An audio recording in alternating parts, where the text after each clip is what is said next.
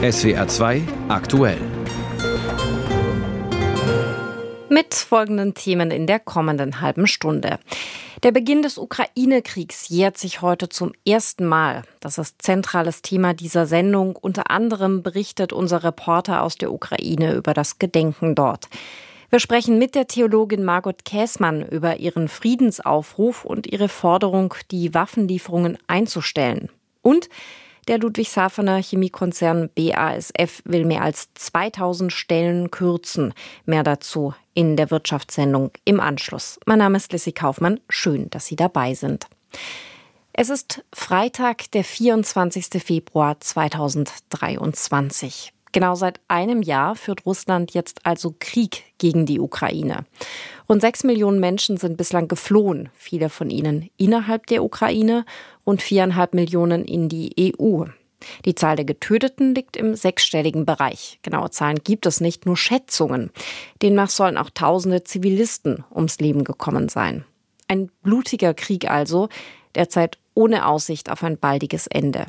Die Ukraine hat am heutigen Tag ihre Opfer gedacht und sich gleichzeitig Mut gemacht für alles, was noch bevorsteht. Marc Ducke. Es ist ein wolkenverhangener, grauer Freitagmorgen in Kiew. Auf den ersten Blick ein Tag wie jeder andere. Menschen gehen zur Arbeit, holen sich ihren ersten Kaffee.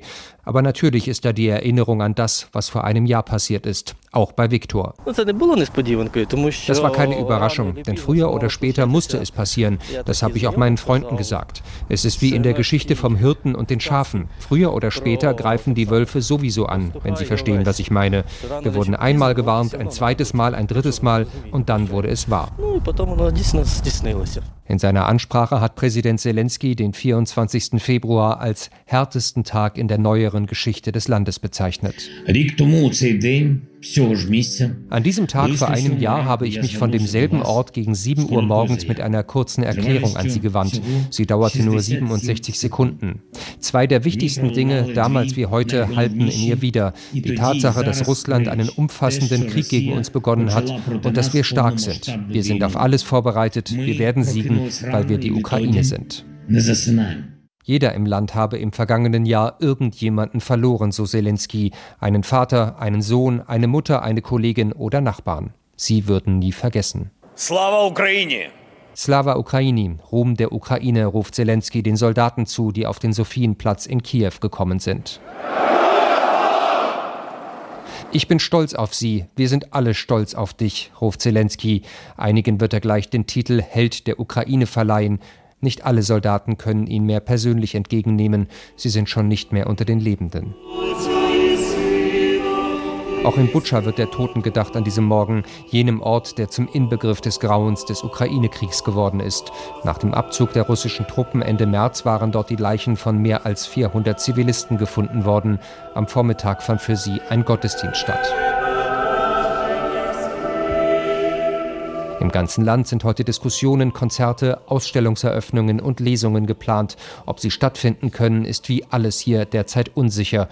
Viele befürchten zum Jahrestag eine erneute russische Angriffswelle, etwa mit Raketen und Drohnen. Deswegen blieben heute auch viele Schulen in der Ukraine geschlossen. Das Bildungsministerium hatte die Schulen vorsichtshalber aufgefordert, online zu unterrichten. Unser Korrespondent Marc Dugge berichtete aus der Ukraine. Und nicht nur dort wurde heute der Opfer des Krieges gedacht. Auch in Deutschland haben Organisationen zu Demonstrationen und Mahnwachen aufgerufen, so etwa in Freiburg und Stuttgart, Mainz und Worms. In Berlin hat Bundespräsident Frank-Walter Steinmeier ins Schloss Bellevue geladen. Von dort berichtet unsere Hauptstadtkorrespondentin Claudia Plass.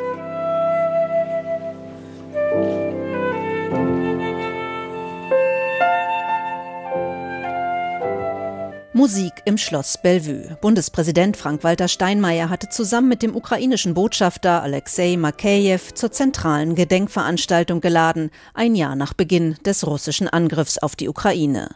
In seiner Rede versprach Steinmeier der Ukraine weiterhin Unterstützung und wandte sich dabei auch direkt an den ukrainischen Botschafter. Deutschland ist heute auch militärisch der größte Unterstützer der Ukraine auf dem europäischen Kontinent. Und bei allen Kontroversen und manchmal schrillen Debatten bin ich sicher, werden das auch weiterhin sein. Deshalb sage ich, Herr Botschafter, auch mit Blick auf das, was noch vor uns liegt, auf Deutschland ist Verlass.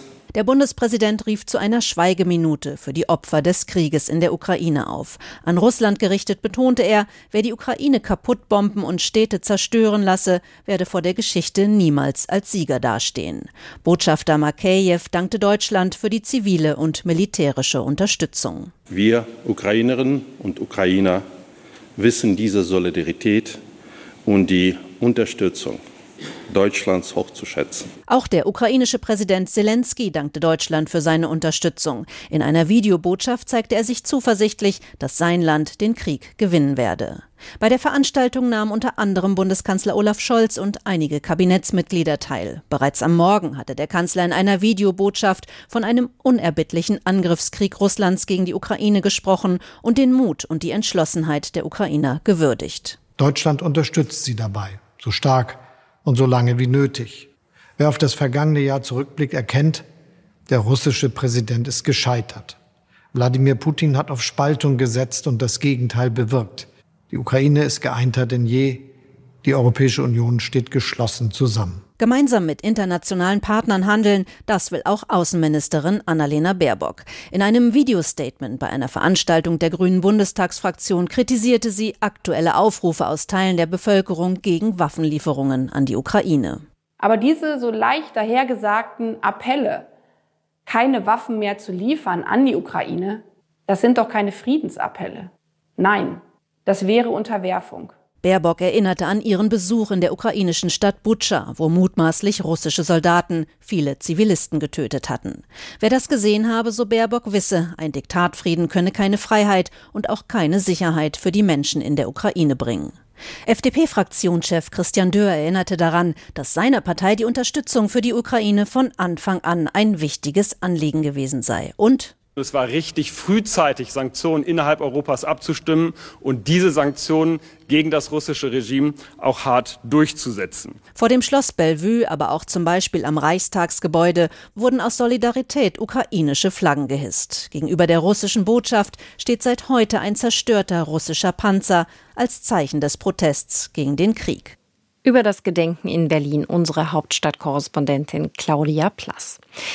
Der Krieg in der Ukraine, er, er ist und er geht uns Deutschen sehr nah. Geografisch, politisch und emotional. Bundeskanzler Scholz sagte schon vor einem Jahr in seiner Rede im Bundestag, es gehe um europäische Werte, um Demokratie, Freiheit und um die Stärke des Rechts. Und Deutschland hilft der Ukraine. Am Nachmittag wurde bekannt, dass Deutschland zusätzlich vier Leopard 2 Kampfpanzer an die Ukraine liefern wird, zusätzlich zu den 14 bereits zugesagten. Aber es gibt nicht wenige in Deutschland, die das kritisch sehen. Die finden, dass ihre Stimme nicht genug gehört wird. Die linken Politikerin Sarah Wagenknecht und die Frauenrechtlerin Alice Schwarzer zum Beispiel. Sie haben im Internet eine Petition gestartet, ein Friedensmanifest, in dem sie das Ende der Waffenlieferungen fordern und Verhandlungen mit Russland. Eine der Unterzeichnerinnen ist die ehemalige Ratsvorsitzende der Evangelischen Kirche in Deutschland, Margot Käßmann. Und mit ihr spreche ich im SWR 2 Tagesgespräch. Frau Käßmann, darf man einem Kriegsverbrecher die rechte Wange hinhalten? Also erst einmal grüße ich Sie herzlich und äh, möchte sagen, dass, dass die Bergpredigt natürlich kein erhobener Zeigefinger ist gegenüber einem Menschen, der sich verteidigen möchte. Aber trotzdem denke ich, wir können als Christinnen und Christen diese Maßgabe, dass aus dem Evangelium Gewalt und Gegengewalt nicht abzuleiten sind, nicht einfach ignorieren. Ich kenne ein Gebetbuch für die Soldaten im Zweiten Weltkrieg. Da steht unter dem fünften Gebot, du sollst nicht töten, in Klammern gilt nicht im Kriegsfall. Und ich denke, so einfach können wir es uns nicht machen. Heißt ans Kreuz nageln lassen, äh, nur dass wir dann eben danach nicht mehr auferstehen? Ich denke, das kann jeder Mensch nur für sich selbst entscheiden. Und Jesus hat für sich selbst entschieden, dass er nicht verteidigt werden wollte, steckt das Schwert an seinen Ort. Und ich spreche auch nicht als Ukrainerin. Ich akzeptiere vollkommen, dass Ukrainerinnen und Ukrainer anders argumentieren. Als Deutsche kann ich aber sagen, ich fand es richtig, dass wir seit Jahrzehnten gesagt haben, wir als Deutsche liefern keine Waffen in Krisen- oder Kriegsgebiete. Das würde aber im Falle der Ukraine bedeuten, dass innerhalb kürzester Zeit Russland das gesamte Land wohl einnehmen wird, in Schutt und Asche legen wird, plündern wird, vergewaltigen wird. Ist es das, was wir dann zu erwarten hätten? Wir haben den Grundsatz, keine Waffen in Kriegs- und Krisengebiete zu liefern, in vielen Situationen durchgehalten, in denen auch gefragt wurde, muss es nicht eine Intervention um der Menschenrechte willen geben. Meine Frage ist, ob wir unsere ganzen Kräfte als Bundesrepublik Deutschland nicht in die diplomatischen Bemühungen stecken sollten. Stattdessen werden jetzt diplomatische Bemühungen auch im Nachhinein, die stattgefunden haben vor dem Krieg, eher diskreditiert. Und ich wünschte mir, dass nicht immer so getan wird, als dass diejenigen, die für Waffenstillstand sofort Krieg, äh, und Verhandlungen eintreten, irgendeine Rechtfertigung für diesen brutalen Angriffskrieg Wladimir Putins bieten würden. Das ist eine Unterstellung. Also ich kenne niemanden, der irgendeine Rechtfertigung dafür sehen würde. Hm, aber Diplomatie und Verhandlungen, die beruhen ja auch auf Kompromissen. Was soll man denn einem imperialistischen Aggressor, der jetzt diesen blutigen Krieg begonnen hat, in dem auch Schätzungen zufolge Hunderttausende Menschen schon ums Leben gekommen sind, was soll man Putin bieten? Das ist die Frage, die in Verhandlungen stattfinden muss. Es gibt Experten für Verhandlungen in der UN und in vielen internationalen Gremien.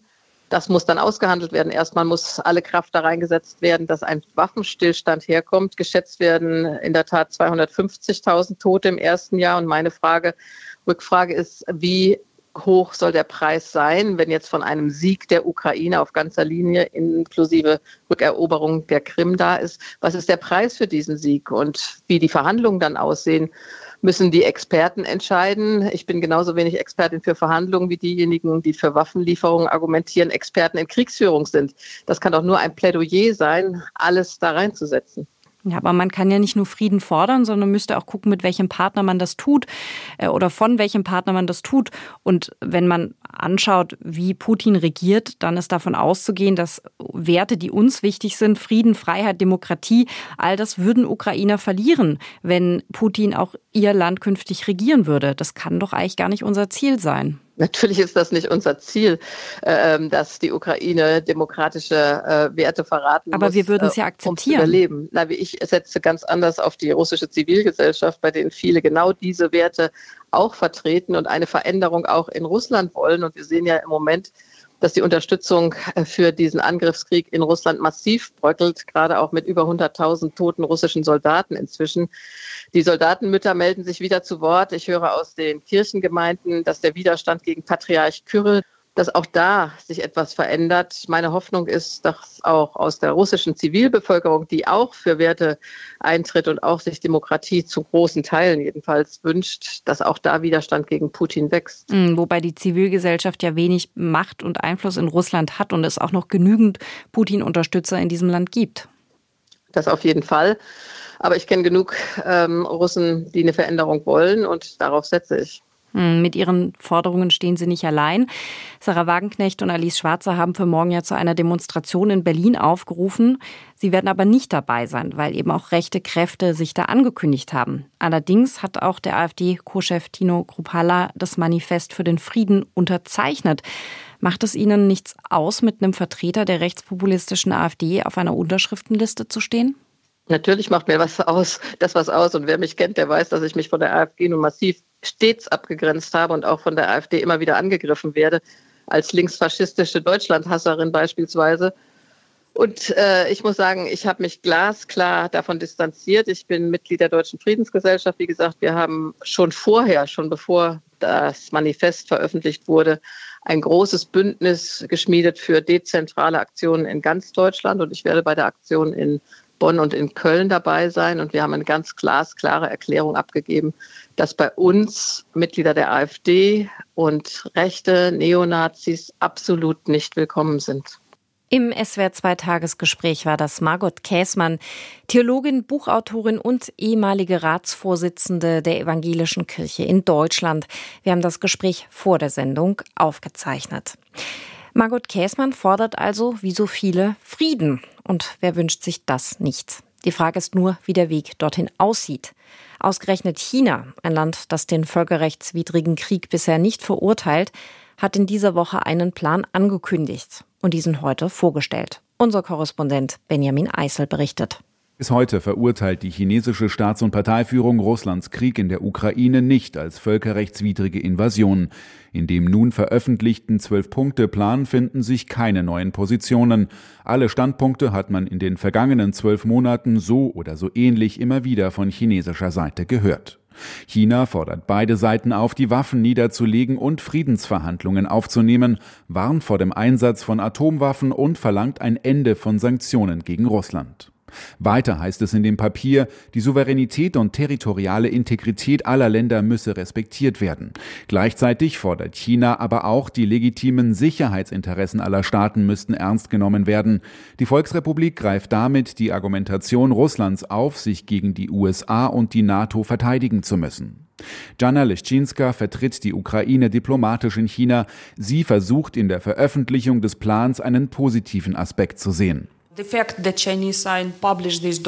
Dass die chinesische Seite das Dokument veröffentlicht hat, ist ein gutes Zeichen. Es ist eine gute Tatsache, dass China versucht, sich stärker an den weltweiten Bemühungen zur Beendigung des Krieges in der Ukraine zu beteiligen. Wenn China eine neutrale Position innehabe, so Leschinska, müsse das Land nun mit beiden Seiten sprechen. Bislang kommuniziere die kommunistische Regierung aber hauptsächlich mit Russland. Chinas Staats- und Parteichef Xi Jinping telefoniert regelmäßig mit Russlands Machthaber Wladimir Putin. Seit Kriegsbeginn hat er aber kein einziges Mal mit dem ukrainischen Präsidenten Volodymyr Zelensky gesprochen.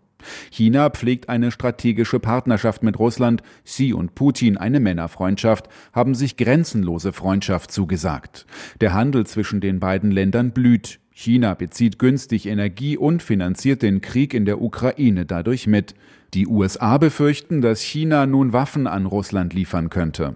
我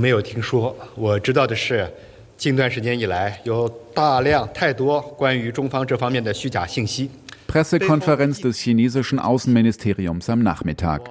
Sprecher Wang Wenbin sagt, er habe nichts gehört über sogenannte Kamikaze-Kampfdrohnen, die China nach einem Bericht des Nachrichtenmagazins Spiegel an Russland liefern könnte. Allgemein würden gerade viele Falschinformationen verbreitet. Immer wieder gibt es Berichte, dass China sogenannte Dual-Use-Produkte an Russland liefert, Güter, die sowohl militärisch als auch zivil eingesetzt werden können. Von offenen Waffenlieferungen hielt die kommunistische Regierung bislang aber Abstand. There are high chances that the Russian side will say, "Oh, thank you Chinese comrades. Finally somebody has come up with a plan."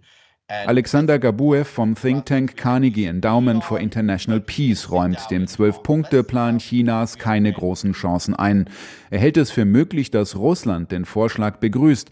Die Regierung in Kiew werde ihn aber ablehnen, weil er gegen ukrainische Interessen verstoße. China macht diesen Friedensvorschlag, um sich als einzige Weltmacht darzustellen, die wirklich an Frieden interessiert ist. Der Vorschlag ist schwach formuliert, aber er wird den globalen Süden davon überzeugen, dass China die einzige Partei ist, die an Frieden interessiert ist, selbst wenn der Plan von den Ukrainern abgelehnt wird. Und das wird auch Spaltungen innerhalb der Europäischen Union und zwischen den transatlantischen Partnern auslösen, darüber, wie man die Ukraine unterstützen soll. Spaltungen, die der chinesischen Seite gelegen kommen dürften, denn Hauptaugenmerk der Staats- und Parteiführung in Peking ist nicht der Krieg in der Ukraine, sondern der globale Systemwettstreit mit den USA. Über den chinesischen Plan berichtete unser Korrespondent Benjamin Eisel.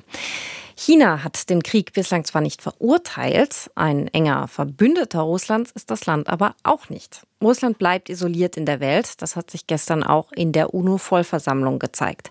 Abgestimmt haben die Staaten über eine Resolution, die den Rückzug russischer Truppen fordert. Dagegen gestimmt haben nur sieben Staaten, nämlich Russland selbst, Belarus, Nordkorea, Eritrea, Mali, Nicaragua und Syrien und 141 stimmten für den Abzug russischer Truppen. Unser Korrespondent Stefan Lag meint, Russland befindet sich auf bestem Wege, ein Paria-Staat zu werden. Sein Kommentar. Die spezielle Militäroperation in der Ukraine, wie der Angriffskrieg in Russland nur genannt werden darf, dauert seit einem Jahr an. Krampfhaft hält der Kreml an dem Begriff der Sonderoperation fest, der dem russischen Volk vorgaukeln soll, dass der Krieg weit weg und zeitlich begrenzt ist. Und vor allem verharmlost er die Verbrechen, die den Menschen in der Ukraine angetan werden. Das Töten, die Vergewaltigungen und Verschleppungen, die systematische Zerstörung der Lebensgrundlagen der Ukrainer und Ukrainerinnen, der Versuch, die ukrainische Kultur auszulöschen und die ständige Diffamierung des Landes als Naziregime.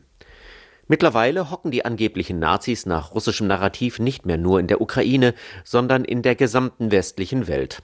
Kreml-Chef Putin beschrieb den Westen in seiner Rede an die Nation vor wenigen Tagen als Hort von moralisch Degenerierten, Pädophilen und Perversen.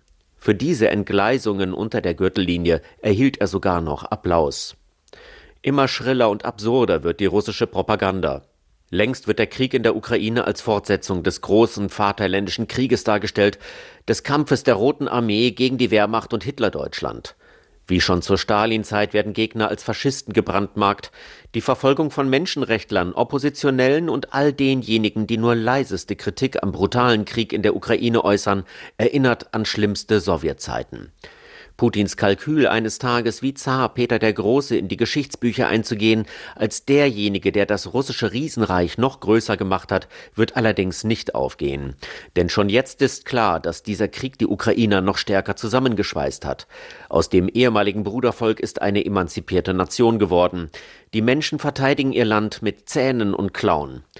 In anderen Ex-Sowjetrepubliken wächst die Angst, nächstes Opfer russischer Großmachtfantasien zu werden.